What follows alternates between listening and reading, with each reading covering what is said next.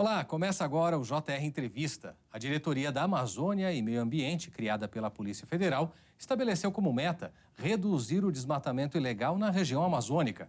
Mesmo com os números em alta nos primeiros meses do ano, os alertas de desmatamento na Amazônia Legal caíram mais de 33% só no primeiro semestre de 2023 em relação ao mesmo período do ano passado. Esta é a terceira menor marca desde 2015, segundo o Ministério do Meio Ambiente. Sobre esse assunto, hoje nós vamos conversar com o diretor da Amazônia e Meio Ambiente da Polícia Federal, Humberto Freire. Doutor Humberto, seja bem-vindo. Um prazer recebê-lo aqui no JR Entrevista. Prazer estar aqui, Kleber. Bom, a gente sabe que muitas fiscalizações têm ocorrido em relação aos crimes ambientais nos últimos anos. Que balanço o senhor faz dessas fiscalizações? Veja, realmente nós tivemos aí os últimos anos muito difíceis, tanto para a região amazônica como para a questão ambiental como um todo aqui no Brasil. E foi exatamente por isso que já no período de transição foi definido pelo diretor-geral escolhido, doutor Andrei, o ministro Flávio Dino, também já como ministro escolhido, e o próprio presidente, a criação dessa nova unidade em nível de diretoria na Polícia Federal, para que pudesse fazer frente a esses desafios da agenda climática que é importantíssima no mundo inteiro, e a esses números que estavam numa ascendência muito grande, principalmente nos últimos quatro anos. A gente sabe que várias uh, operações iniciadas com essas fiscalizações têm tentado, de certa forma, desmantelar esses grupos que fazem invasões, que fazem também uh, o desmatamento. A gente tem dados aqui de uma operação em conjunto com a AGU, por exemplo, em que mais de 96 milhões de reais em bens de desmatadores foram bloqueados. Como tem sido feito eh, essas operações e eh, eh, esses valores são utilizados de que forma? É, exatamente. Nós temos focado muito na questão de descapitalizar essas organizações criminosas que se dedicam ao crime ambiental. Ou a mineração ilegal, desmatamento para retirada de madeira, grilagem de terras. E além dessa operação que você citou, temos outras operações que foram realizadas, por exemplo, no estado de Roraima, como uma recente, que foi focada na parte de pilotos e, e mecânicos de aeronaves que faziam essa parte de transporte com pequenos aviões e helicópteros que servia ao garimpo ilegal, em que mais de 300 milhões em uma única operação foram bloqueados ou apreendidos. A gente tem quase um bi de apreensões nos últimos meses, e isso é muito importante para que a gente possa atingir todos os elos dessas organizações criminosas. Tanto quem faz esse trabalho de campo, minerando, devastando, como quem financia essa atividade ilegal como quem esquenta, por exemplo, o ouro ilegal retirado e quem lava todo esse capital ilegal aferido. Então a gente procura atingir as organizações criminosas em todos os elos que a compõem. Sr. Humberto, a gente sabe que outro desafio, além de reduzir o desmatamento, é também promover a proteção dos povos originários. Quais são os desafios nesse sentido? É, essa, essa é um desafio muito grande, porque não é só a questão criminal. A gente precisa de um trabalho é, multidisciplinar de vários ministérios, o próprio Ministério dos Povos Indígenas, que foi criado nesse governo, ele tem uma atuação muito forte, além do Ministério da Saúde, Ministério do Desenvolvimento Social e o Ministério da Justiça e Segurança Pública, com suas ações voltadas à segurança pública, coibindo crimes que afetam essas comunidades indígenas e a utilização ilegal de muitas dessas áreas indígenas para a prática de crimes ambientais ou como passagem ou a prática de crimes, por exemplo, de tráfico de drogas. Então a gente tem intensificado, não só através da Diretoria da Amazônia e Meio Ambiente, mas a nossa Diretoria de Combate ao Crime Organizado, a DICOR, a nossa Diretoria de Crime de Cooperação Internacional, que é a DCI. Então, todos articulados em prol desse novo momento e dessa nova perspectiva da Polícia Federal como órgão central desse sistema que nós propusemos a desenvolver de proteção e de segurança pública da Amazônia. Ainda falando sobre isso, a gente sabe que as ações começaram pelo povo Yanomami. E como é que é o trabalho? Como é que vocês conseguem garantir e fazer, obviamente, a chegada das equipes para a destruição de acampamentos, equipamentos e embarcações, inclusive, utilizadas por esses invasores? Veja, o, o, trabalho ele é, como eu disse, multidisciplinar. Nós temos apoio de outras organizações, outras forças de segurança, mas basicamente a gente prevê equipes que são lançadas através de embarcações ou aeronaves, porque são locais de difícil acesso. Então, nós temos é, aeronaves na Polícia Federal, utilizamos muitas vezes aeronaves do Ministério da Defesa ou de outros órgãos que nos apoiam para a gente fazer o acesso a essas áreas onde estão sendo praticados os crimes, a inutilização do equipamento ilegal, tratores, retroescavadeiras, balsas garimpeiras, as dragas, motores, acampamentos. Já destruímos mais de 300 acampamentos só na terra Yanomami. Então, esse trabalho ele vem sendo desenvolvido e é um trabalho que ele teve uma primeira fase mais intensa e hoje ele está numa fase de permanente atuação e com ações mais focadas em grupos que agora tentam permanecer, às vezes até com ações mais violentas e que merecem uma resposta das forças de segurança também mais específica, mais planejada e com meios especiais. O governo anunciou um investimento de 2 bilhões de reais em segurança. Ali tem valor que vem do Fundo da Amazônia, BNDES, uma série de fontes. E, obviamente, isso deve ajudá-los a tentar avançar com esse trabalho de proteção da área. Como esse dinheiro deve ser empregado e como vão funcionar os centros de comando dessa área? É, a, a atividade na Amazônia, pela magnitude, né, pela, pelo tamanho da Amazônia brasileira e Amazônia internacional, ela realmente é uma atividade muito custosa, bastante é, precisa de recursos bastante elevados. E por isso que a utilização de helicópteros, aeronaves, embarcações, bases terrestres e bases fluviais integradas, tudo isso demanda recursos. Então a gente tem, é, nesse ano, já foi garantido um orçamento suplementar à Polícia Federal na ordem de 91 milhões um investimento, um, um recurso sem precedentes para a área ambiental.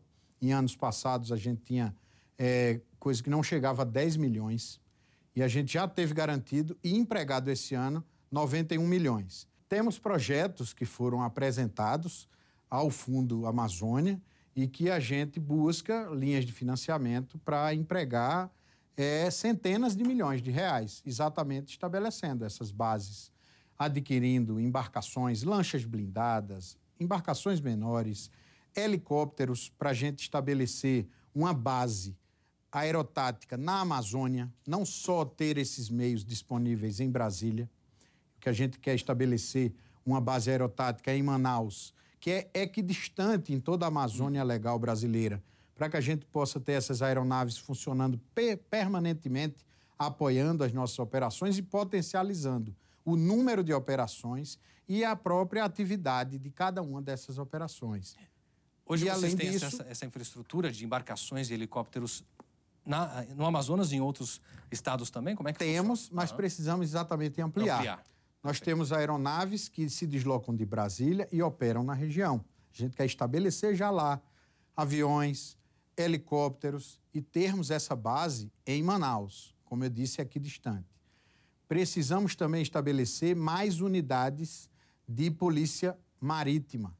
Polícia é os nossos nepões, que são as que utilizam embarcações, para que a gente possa atuar a partir dessas bases fluviais, como colocamos uma base fluvial, que é a base Nova Era, no Vale do Javari, por exemplo, próximo a Tabatinga, onde ocorreram alguns crimes de repercussão e que precisa realmente de uma atuação mais forte. Então a gente quer ampliar essa capacidade fluvial, a capacidade aerotática e a capacidade de bases terrestres integradas em toda a região amazônica para que a gente possa potencializar as ações que já estamos fazendo e que já têm bons resultados, mas que a gente precisa fazer ainda mais. Além dessa questão do combate ao desmatamento, obviamente também de proteção não é, uh, uh, dos povos originários, quais são, nas suas visões, é, os desafios de se promover segurança pública em cada estado, respeitando, né, entendendo as suas peculiaridades, diante justamente daquilo que cada um tem compondo a Amazônia Legal. É, essa questão é interessante porque eu tive a, a satisfação de compor a equipe do nosso diretor-geral quando, à época, ele foi secretário de grandes eventos do Ministério da Justiça e Segurança Pública, organizando a segurança da Copa e das Olimpíadas. E naquela época a gente teve esse desafio de pactuar com todos os estados que foram palco daquela, daqueles eventos operações uniformes para aquela segurança. E fizemos um bom trabalho, que foi reconhecido em nível mundial, exatamente porque fizemos uma construção conjunta entre órgãos do governo federal, estados com suas forças de segurança, polícias militares, polícias civis, corpos de bombeiros, polícias científicas e também envolvendo os municípios, que têm suas forças de segurança locais, guardas municipais, órgãos de trânsito. E esse esforço conjunto, como eu disse, ele foi muito positivo, entregou o que o Brasil se propôs naquela época e hoje a gente tenta transformar ou trazer essa metodologia para pactuar com os estados essa grande operação, que será a operação de segurança pública em prol da Amazônia, voltado não só a crimes ambientais, mas também à grilagem de terras, ao tráfico de entorpecentes, que muitas vezes utiliza a floresta e os rios como local de esconderijo de, de local de transporte desse material ilegal, além da biopirataria, a pesca ilegal. Então, realmente é um desafio muito grande, mas que a gente sabe que é possível com essa participação de todos os órgãos, com planejamento integrado adequado para que a gente possa avançar e trazendo também não só esses estados da Amazônia Legal, os sete da, do, da região norte, mais Mato Grosso e o Maranhão, mas os países da Amazônia Internacional, os países signatários da, do Acordo de Cooperação da Amazônia, o TCA, e mais a França através do seu território ultramarinho, que é a Guiana Francesa. Esse esforço conjunto funcionando em uma estrutura que foi criada pelo presidente Lula através de um decreto recente, é, no final de julho, onde é criado o CCPI Amazônia, Centro de Cooperação Policial Internacional da Amazônia, para que a gente integre essas forças estaduais as forças federais e as forças policiais desses países que também têm a Amazônia no seu território e que a gente reuniu recentemente num evento paralelo à cúpula da Amazônia, que foi a reunião de altos dirigentes de polícia da América do Sul e que discutimos exatamente ações, operações e a implementação desse centro de cooperação internacional. Sobre essa questão da criminalidade nessas áreas, a gente tem uma pergunta da nossa produtora Natália Martins, direto da nossa redação. Perfeito. Olá, doutor Humberto. A minha pergunta é sobre crime organizado. O próprio ministro da Justiça, Flávio Dino, já deu declarações de que facções criminosas do Rio de Janeiro, de São Paulo e inclusive internacionais estão atuando dentro da região amazônica. Eu quero saber como que a Polícia Federal vem trabalhando para coibir essa atuação das facções na região que é tão ampla e de difícil acesso. Perfeito. Isso é realmente é um desafio e como o próprio ministro disse, nós temos a atividade de inteligência que mapeou a atividade de pessoas faccionadas, grupos criminosos na região amazônica, juntamente, obviamente, com outros grupos de poder econômico, e que a gente tem trabalhado, como eu disse, junto com outras áreas da própria Polícia Federal, a área que se dedica a coibir crime organizado, facções, tráfico de drogas, em conjunto com a área de repressão aos crimes ambientais. E eu, eu acho que a palavra-chave é exatamente essa ampla integração que nós estamos costurando com outros países e com os, os estados, para que a gente possa fazer uma repressão uniforme evitando muitas vezes que esse crime organizado que atua ou que estava atuando, por exemplo, na terra Yanomami, ele passe a atuar do outro lado da, da fronteira, trazendo problema para outros países da região. Então a gente precisa ter estratégias estabelecidas uniformemente, táticas também de atuação e pactuar, inclusive, operações conjuntas com esses outros países nos seus territórios, as forças de segurança brasileiras no território brasileiro, sufocando efetivamente a estrutura dessas organizações criminosas que estão se dedicando ao crime ambiental ou na Amazônia. Muito bem, eu quero lembrar a você que nos acompanha que é possível assistir ao JR Entrevista na Record News, no portal R7, no Play Plus e, claro, também em nossas redes sociais. Doutor Humberto, o senhor falou agora há pouco sobre essa questão das facções, assunto trazido pela Natália, obviamente. É, a gente sabe que não só narcotráfico, não só a, a, tentativa de escoamento de drogas por meio das fronteiras nessas áreas, como também tem uma nova expressão que tem sido usada, que é o narco-garimpo. Quais são as estratégias para tentar vencer essa multiplicidade de crimes nessas áreas, principalmente em relação à extração ilegal de madeira, né? É exatamente essa integração ampla, é. que ela é feita em três grandes eixos, vamos dizer assim. O primeiro eixo dessa integração ampla é o compartilhamento de técnicas e táticas. A gente discutir com estados e esses outros países quais serão as táticas empregadas para coibir esse crime e discutir e repassar técnicas que nós já utilizamos para coibir, por exemplo, o tráfico, o crime ambiental e a lavagem desses recursos. Então, uma, uma, uma, um fluxo permanente de compartilhamento dessas táticas estratégias e técnicas é importantíssimo. Dentro desse projeto, por exemplo, tem o Ouro Alvo, que é um projeto importantíssimo nosso, vanguarda em nível mundial, em que a gente busca mapear o DNA do ouro, o perfil isotópico do ouro de cada área do Brasil e da Amazônia Internacional.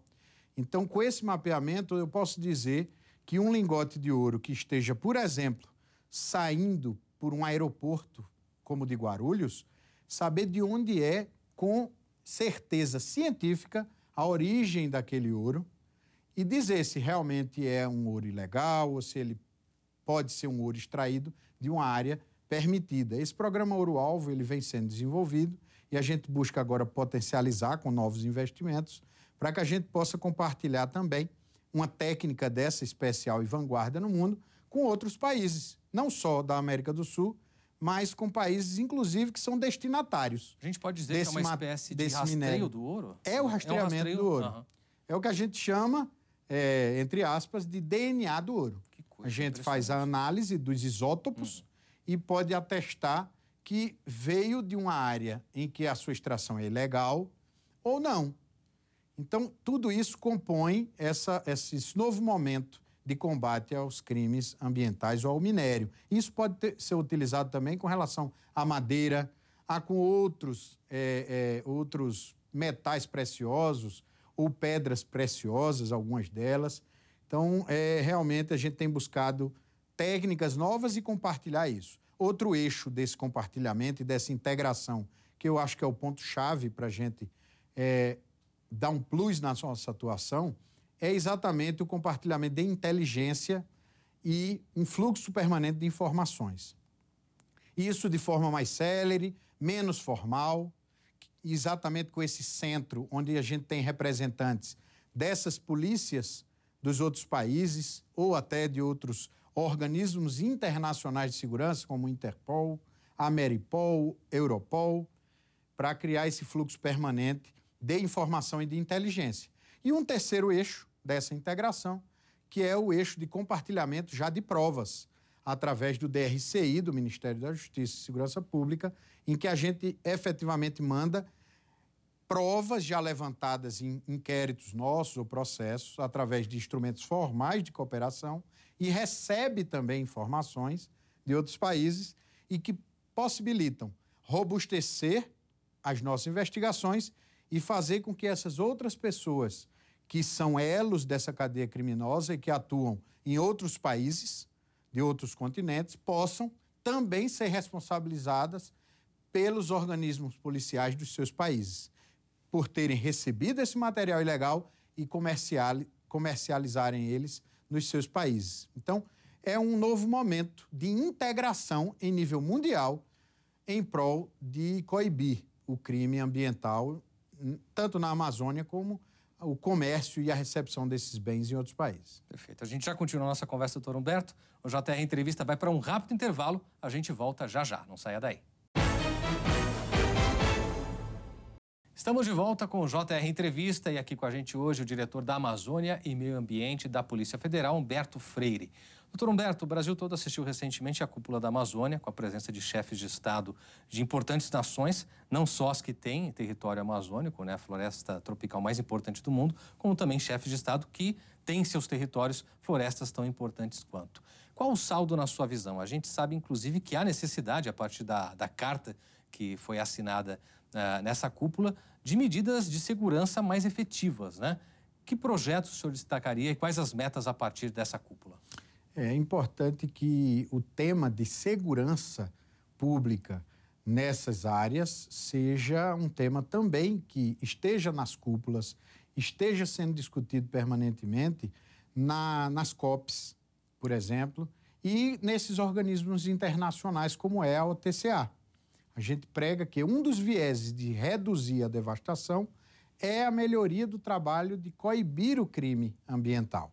E convencidos disso, nós fizemos um, um trabalho paralelo, uma reunião paralela de altos dirigentes de polícia na cúpula da Amazônia, em que nós pactuamos a criação desse Centro de Cooperação Policial Internacional, que eu mencionei, com essas forças policiais, e também esse centro compôs a Carta de Belém. Foi uma declaração e um compromisso de todos esses chefes de Estado, da OTCA, de estabelecerem esse centro, criado já por decreto pelo, pelo presidente Lula e mobiliarem com seus efetivos para que essa ampla integração que eu mencionei de fato ocorra. Então, é, é, eu convenci, estou convencido de que estamos realmente inaugurando um novo momento de coibirmos os crimes ambientais e protegermos efetivamente a Amazônia Internacional. O Brasil, para a gente encerrar, tem a meta de reduzir drasticamente né, o desmatamento até de olho no Acordo de Paris, no cumprimento das cláusulas até 2030. Estamos no caminho certo, estamos em condições disso. A gente sabe que os números nos últimos meses são muito favoráveis, diferente do que aconteceu nos últimos anos no país. Qual a perspectiva nesse sentido? Sim, o compromisso do presidente Lula é desmatamento legal zero na Amazônia e até 2030. E nós estabelecemos submetas. Queremos fazer já em 2026 o menor índice de desmatamento ilegal, ganhando do índice de 2012, para que a gente possa fazer esse caminhar até 2030. E nesse primeiro semestre, como eu disse, a gente já teve reduções de mais de 50% do, do corte raso, mais de 40% no corte seletivo, mais de 34% no desmatamento para fins de mineração. Então, estamos sim no caminho certo Precisamos potencializar as ações e essa integração e atingir exatamente essas metas e submetas que eu mencionei. Doutor Humberto, muito obrigado pelo tempo com a gente, pelas informações preciosas que o senhor trouxe hoje aqui ao JR Entrevista. Foi um prazer. Prazer foi nosso. JR Entrevista fica por aqui, lembrando que você pode assistir ao programa na Record News, no Portal R7, no Play Plus e também em nossas redes sociais. Obrigado pela sua companhia e até o próximo JR Entrevista.